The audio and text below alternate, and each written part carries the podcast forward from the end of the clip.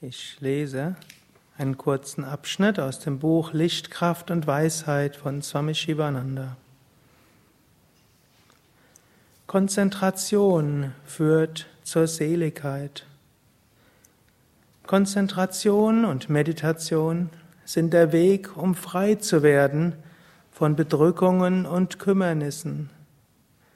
Deine wichtigste Aufgabe ist die Praxis der Konzentration, um so zu tiefer Meditation zu gelangen. Du hast diesen Körper angenommen, um Meditation zu üben und durch die Meditation das Selbst zu verwirklichen. Bewahre unter allen Umständen deine Gelassenheit. Pflege diese Tugend immer wieder aufs Neue. Gelassenheit und Heiterkeit sind wie ein Fels. Wellen der Erregung mögen gegen ihn schlagen, können ihn aber nicht angreifen. Meditiere über den ewig ruhevollen Atman in dir, das höchste Selbst, welches absolut unveränderlich ist.